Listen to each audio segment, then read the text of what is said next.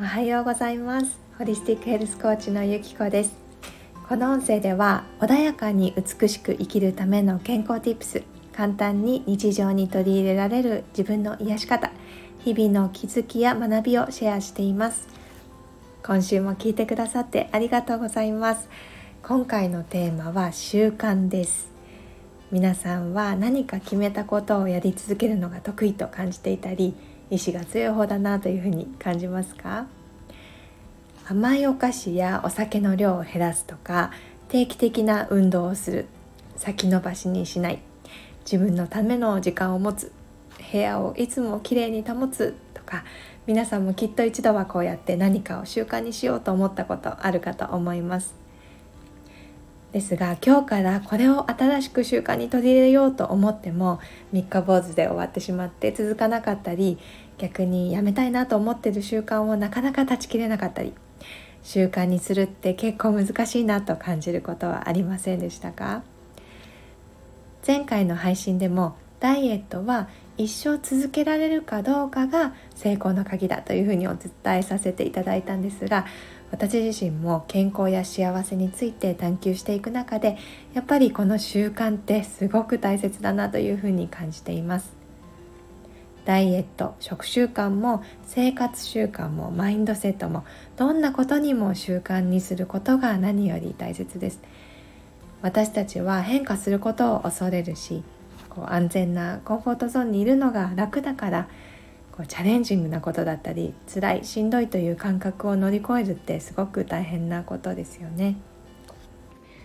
だけどそれを毎回辛いと感じずに日々自分は成長している強くなってるというふうに感じられるようになるのも習慣の力だったりするんです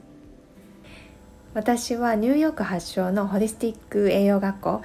Institute for Integrative Nutrition という学校を卒業したんですがその時講義をしてくださったのがアメリカのベストセラー作家であるグレチェン・ルービンさんという方だったんですね。でぜひね気になる方は彼女の書籍とか動画などで話していたりっていうのがたくさん出てきますので調べてみてほしいんですがルービンさんは幸せや生き方についてたくさんの素晴らしい本を出されています。でその多くの著書の中でも彼女が繰り返し言ってるのが習慣の重要性なんですね人は習慣を変えれば人生が変わるというふうに断言しています習慣にできない大きな要因となるのが意志の弱さ誘惑に負けてしまうということだと思うんですが習慣によって意志の弱さを打ち勝つことができるというふうに言ってるんですね。それはなぜかというと習慣を形成することで自制心を使う必要がないからなんだそうです。自制心とは自分をうまくコントロールして精神的にも安定させたり悪い習慣をぐっと抑えたり生きていく上でもちろん欠かせないものではあります。ただ自制心だけで誘惑に打ち勝つっていうのは難しいそうなんですね。自制心ではなくそれを習慣にしてしまえば何も考えずに意識せずにそうできるので自制心を使ったり決断をするという行為がいらなくなるんですよね。朝起きたら顔を洗う歯を磨くということは無意識にできる。そんな風に何も考えずにやりたいことはやってやりたくないことはやらなくて済む。こんなことができる。という風に言ってたんですよね。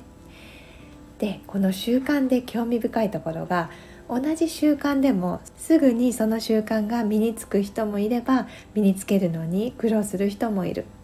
他の誰かと同じ習慣を真似したところで全ての人が成功するとは限らないと言っています。皆さんこれなぜだか分かりますか？それは人の個性傾向によって習慣と付き合っていく方法が違うからなんだそうです。なのでこの習慣というのを身につけるためにはまず自分の特性傾向を知ることが大切だというふうにルービンさんは述べています。新しい習慣を形成する時人は自分に対して何らかの期待を設定しますよね。この期待というのは例えば仕事の締め切りとか友人からの頼まれ事といった外から課される期待とダイエットしようとか新年の抱負といった自分で自分に課す期待。この2つです。人はこれらの外から課される期待と自分で自分に課す期待に対して4つの傾向に分類できてそれぞれで向いている習慣の作り方が存在するんだそうです。その4つの傾向とはですねまず upholders 約束を守る人。questioners 疑問を持つ人。obligers 義務を果たす人。そして rebels 抵抗する人。この4つです。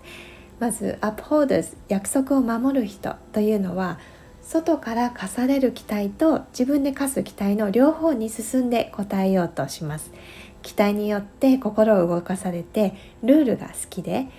信念の抱負などを立てて期限を守ってそれに忠実に従うことを好む人です。次の questioners 疑問を持つ人はあらゆる期待を疑問視して自分でこれが正当だと判断した期待にだけ従おうとします。